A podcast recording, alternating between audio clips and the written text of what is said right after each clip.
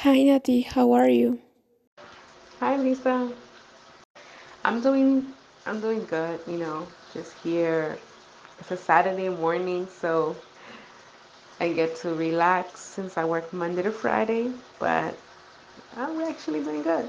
How are you doing? So far, so good. Thanks for asking. I I wouldn't say there was there's a normality anymore. Um, because nothing will be normal anymore, you know. Um, but I recently returned to work a couple months ago, and you know you have to always wear your mask, sanitize.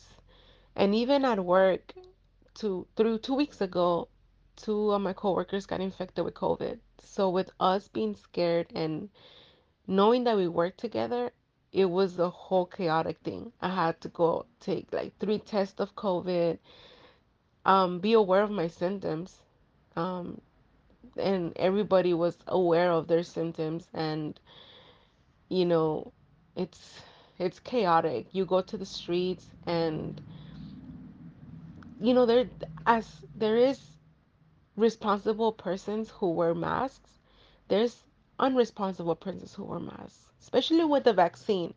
I understand, you know, even if you're vaccinated, you have to take care of yourself because you can catch COVID again. But many people think that being vaccinated means that you cannot get it, but you can get infected again, you know? So a lot of a lot of differences are around there, but Yes, you're absolutely right. I think it will never be the same again, and that hurts a little. I mean, every that is happening is difficult because uh, it is not over yet, and many people are still not cautious.